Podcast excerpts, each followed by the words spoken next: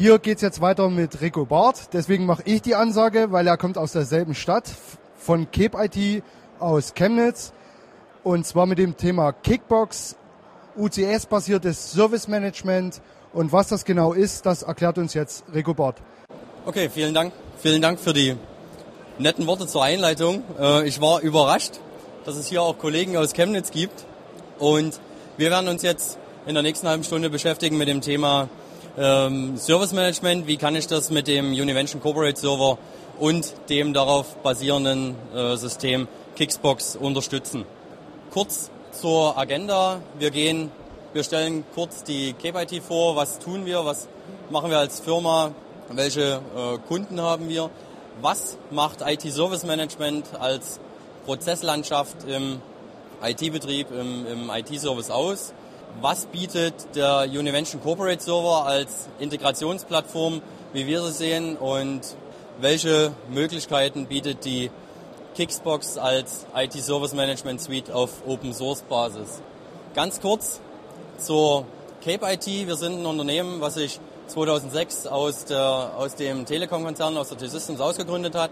Wir beschäftigen uns seit circa 2000 mit dem Thema Service Management, vorrangig im IT-Service, mittlerweile immer stärker auch im Bereich Kundenservice, weil auch die deutschen Unternehmen gemerkt haben, dass Kundenservice ein wichtiger Wettbewerbsfaktor ist und unsere Kernkompetenzen liegen ganz klar im Geschäftsbereich Service Management, in der Prozessanalyse, Prozessberatung, Organisationsanalyse und Optimierung und Prozessoptimierung und in der gezielten IT-Unterstützung dieser Serviceprozesse, die ein äh, großer Teil, ein wichtiger Teil der Geschäftsprozesse eines Unternehmens sind. Wir arbeiten im Open Source Bereich mit der Lösung OTHS, mit dem OTHS-Projekt auch zusammen. Im kommerziellen Bereich sind wir BMC-Partner, das heißt, wir supporten die BMC-Lösungen BMC Remedy ITSM und BMC Service Desk Express. Wir achten auch immer darauf, dass unsere Mitarbeiter nach ITIL zertifiziert sind. Das heißt, dass sie den Sprachgebrauch von äh, ITIL, von dem Quasi-Standard, den Best Practices im IT-Betrieb, im IT-Service kennen. Kurz zu unseren Kunden sind vorrangig äh, angesiedelt im deutschsprachigen Raum, im, in der Dachregion ähm, Deutschland, Österreich, Schweiz. Wir haben einige Kunden in Großbritannien. Die Kunden, die IT-Service Management nutzen und äh, großflächig einsetzen, machen das sehr häufig auch international, sodass wir dann auch Beziehungen unter anderem zu, nach Kuala Lumpur oder sonstigen äh, anderen Ländern, die jetzt nicht unbedingt in Europa liegen, äh, auch haben. Ist ein sehr breites Feld und macht ganz viel Spaß, besonders wenn die Mitarbeiter dann auch mal irgendwo hinfliegen können. Wie sieht, wie sieht die Realität im Bereich IT-Service Management sehr häufig aus? Äh, ich weiß nicht, ob Sie sich da jetzt wiederfinden. Ähm, unter anderem bei dem Mitarbeiter, der Störungen gemeldet bekommt, das große Fragezeichen über dem Kopf hat und dann entsprechend versucht, die Anfrage, die der Kunde gestellt hat oder der Kollege gestellt hat, dann sinnvoll, möglichst zügig und qualitativ hochwertig zu bearbeiten und zu lösen. Ähm, der Punkt, der sehr häufig auch dann zur Sprache kommt, ja, wo finde ich denn meine Daten, die ich zur Lösung brauche? Wo finde ich äh, gegebenenfalls Ansprechpartner? Wo finde ich eine Wissensdatenbank? Wo finde ich historische äh, Störungsmeldungen? Und genau das sind die Punkte, die das Thema Servicewüste sowohl im IT-Service-Bereich als auch im Kundenservice-Bereich ausmachen und wo wir ran wollen. Ähm, wo wir als KPIT auch so ein bisschen äh, Profession sehen, um genau das aufzulösen und die Servicewüste zur Service-Oase zu machen. Warum überhaupt IT-Service Management? Sie haben sich äh, sicherlich schon mal Gedanken gemacht, wie kann ich denn dieses Fragezeichen auflösen? Äh, Gibt es Möglichkeiten, da Geschäftsprozesse beispielsweise einzuführen, die dem Mitarbeiter, der im IT-Service-Bereich äh, unterwegs ist, helfen? An der Stelle muss sehr häufig ein Umdenken passieren, das heißt ein Umdenken von dieser Zurufmentalität, von dem sogenannten Hey Joe-Prinzip, also dem Schreien über den Gang, mach mal bitte dies Administrator, tu mal bitte das Administrator. Es ist nichts dokumentiert und fünf Wochen später äh, wird gefragt, warum denn die Änderung überhaupt durchgeführt wurde. Das Umdenken muss stattfinden und die IT-Abteilungen müssen sich genauso wie andere Abteilungen, die, die profitorientiert sind, als äh, Business-Abteilung und, und profitorientierte Abteilung begreifen. Ein weiterer Punkt ist, dass natürlich, um den Mitarbeitern entsprechende Informationen an die Hand zu geben, auch eine Dokumentationspflicht und eine Transparenzpflicht besteht, die insbesondere im Bereich ähm, von Industriekunden auch gesetzlich vorgegeben ist.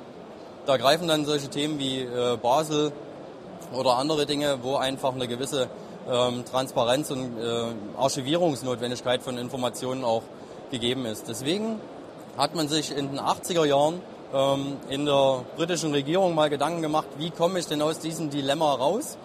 Ähm, was kann ich dazu tun? Und hat deswegen den ITIL, die IT Infrastructure Library, geschrieben. Mittlerweile in der dritten Version sind mehrere ziemlich dicke Bücher, die die einzelnen Prozesse beschreiben und eine Best Practice Abbildung von IT-Betrieb und IT-Service sind. Die äh, Bücher werden immer weitergeschrieben, werden gepflegt, werden aktuellen Standards auch angepasst. Und das Ganze ist prozessorientiert. Es gibt äh, Hauptprozesse, es gibt Teilprozesse, die darunter liegen.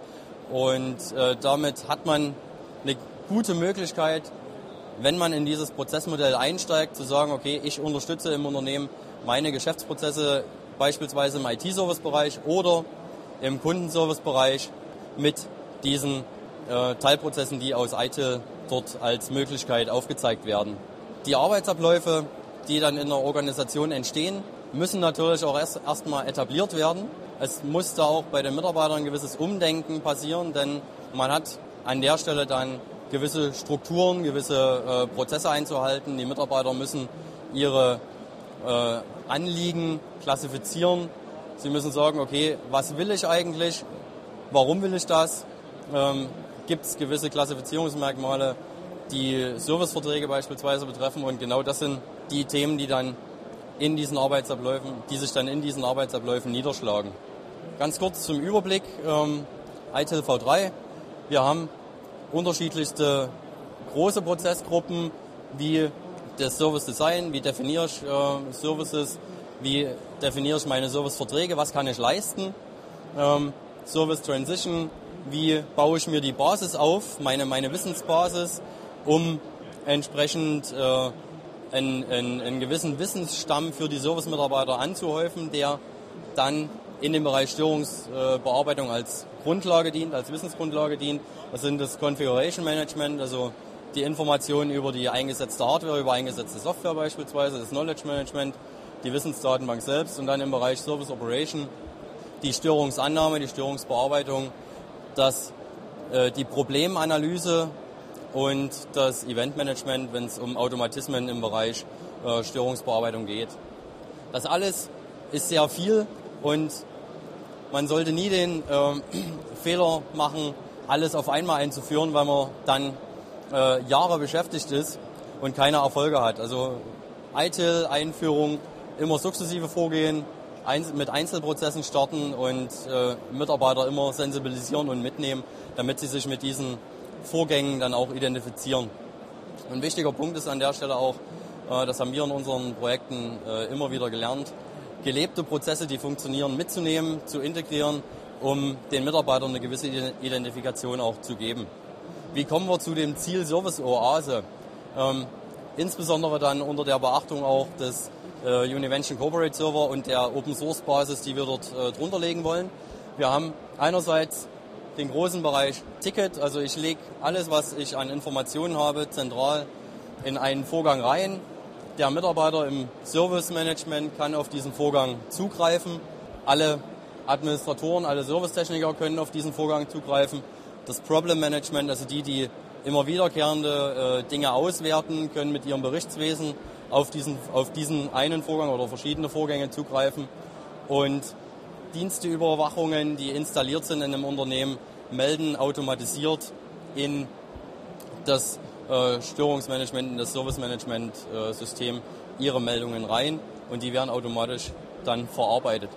Unten drunter haben wir eine Konfigurationsmanagement-Datenbank, die die Hardware- äh, und Inventory-Daten enthält und wir haben eine Wissensdatenbank, um Dinge, die immer wiederkehren, auch als, ich sag mal, gepflegtes Wissen und verständliches Wissen dann entsprechend niederzulegen und verfügbar zu machen allen Mitarbeitern in der Organisation selbst, aber auch Mitarbeitern beim Kunden oder generell öffentlich.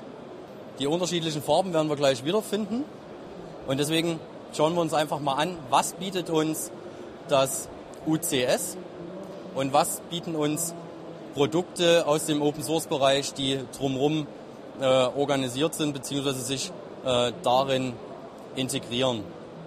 Wir haben im Univention Corporate Server, das UCS ganz links, ähm, einerseits Objekte. Die Objekte, die im Verzeichnisdienst hinterlegt werden, das sind ähm, Systeme, das können Rollen sein, das können Gruppen sein, das können Personen sein, ähm, das können Richtlinien sein, die alle im Univention Corporate Server definiert sind, definiert, definierbar äh, sind, konfigurierbar sind und definiert werden können. Wir haben die Möglichkeit, auf das Nagios zuzugreifen. Das ist ein Open Source Systemmonitoring und Dienstüberwachungstool, mit dem wir integriert die Möglichkeit haben, gewisse Dinge, die beim Kunden laufen sollen, verfügbar sein sollen, zu überwachen und bei Dienstestörungen dann auch die entsprechenden Störungsmeldungen zu verarbeiten.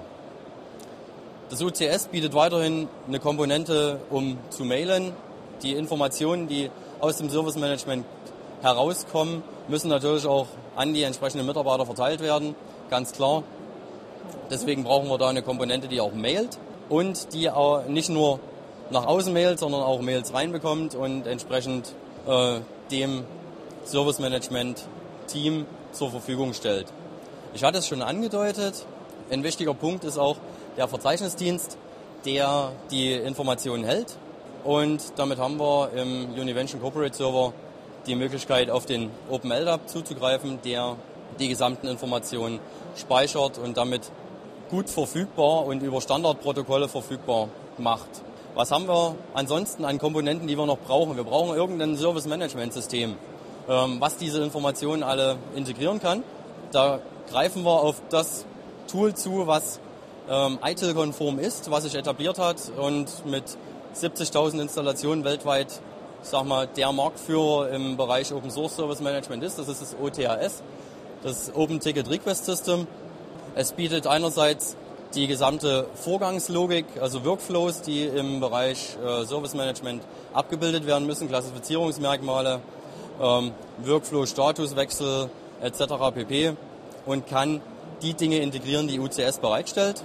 Wir brauchen noch irgendein äh, Paket, was im OTAS mit äh, vorhanden ist, was diese Nagios-Meldungen, die aus dem UCS kommen, mit integriert, mit verarbeiten kann äh, und entsprechend strukturiert und vorklassifiziert. Das ist das, das, ist das ähm, Systemmonitoring-Paket, was im Rahmen des OTS-Projektes entstanden ist. Dann brauchen wir irgendwie noch Prozesse. Das ist genau der Punkt IT-Service Management. Es gibt im OTS mehrere Pakete, die die einzelnen IT-Service Management-Prozesse abbilden. Das ist das Incident Management für die äh, Störungsbearbeitung, für Workarounds. Das ist das Problem Management für die Problemsuche und das Füllen der äh, Known Error Database. Das ist das Configuration Management, in, mit dem wir die Möglichkeit haben, eine Konfigurationsmanagement-Datenbank zu füllen, die als Wissensbasis für die Service-Mitarbeiter zur Verfügung steht, um die äh, Inventarisierungsdaten, die im Service relevant sind, äh, dann auch zur Verfügung zu stellen. Und wir haben in dem Bereich ITSM-Pakete des OTAS das äh, Service Level Management. Das heißt, dort kann ich Serviceverträge, Leistungskataloge hinterlegen und die dann entsprechend verfügbar machen mit äh, Verknüpfung zu Störungen, mit Verknüpfung zu Konfigurationsobjekten, das heißt äh, Abbildung von Leasingverträgen beispielsweise, von Serviceverträgen zu Drittdienstleistern, aber auch von Serviceverträgen zu Kunden, die Dienstleistungen eingekauft haben mit bestimmten Qualitätsparametern und bei einem entsprechenden Störungsaufkommen natürlich gemonitort werden muss, passen diese Serviceverträge noch zum Kunden, hat der Kunde wesentlich mehr Störung, äh, als er eigentlich bezahlt oder hat er wesentlich weniger Störung und ich kann ihm entgegenkommen. Das macht man in den meisten Fällen nicht. Äh, das muss die Organisation selbst entscheiden. Und äh, mit den Mitteln habe ich dann erstmal ein gutes Standardwerk an Open Source Software, um das ganze Thema IT Service Management Prozesse grundlegend abzubilden. Ein weiterer Punkt, der dann in den Bereich äh, Usability geht, ist das Kicks for OTHS. Das ist ein, ähm, eine OTHS-Erweiterung, die Ergonomie reinbringt, um auch, ich sag mal, unbedarften Service-Mitarbeitern den Umgang im Service zu erleichtern, wenn beispielsweise der Service sehr häufig mit äh, Praktikanten oder Teilzeitkräften ausgestattet wird, sehr häufig im Bereich Kundenservice relevant. Ähm, dann greift das Kicks for OTRS und wir brauchen noch irgendetwas, um, um unsere Inventarisierung äh, natürlich auch zu füllen. Da bietet sich an, äh, ein System zu nehmen, was für den Univention Corporate Server zertifiziert ist. Das ist das OPSI. Das ist ähm, ein Open Source Inventarisierungssystem und Software Rollout System, was sich in den Univention Corporate Server als zertifiziertes Produkt äh, integriert und neben den Software Rollout die gesamten Inventarisierungsdaten für Hardware und installierte Software inklusive Versionierung etc. pp. zur Verfügung stellt.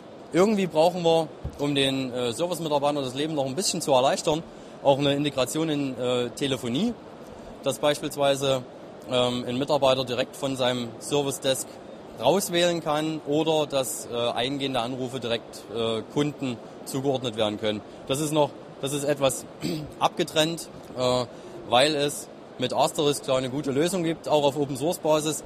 Es können aber auch andere äh, Lösungen da integriert werden.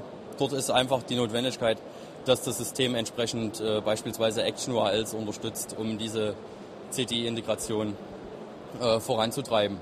Also wir haben in diesem Lösungsstack für ein Open Source ITSM, für eine Open Source ITSM Suite alle Mittel da und wir können mit den Mitteln jetzt so ein bisschen spielen und integrieren und schauen einfach mal, was rauskommt.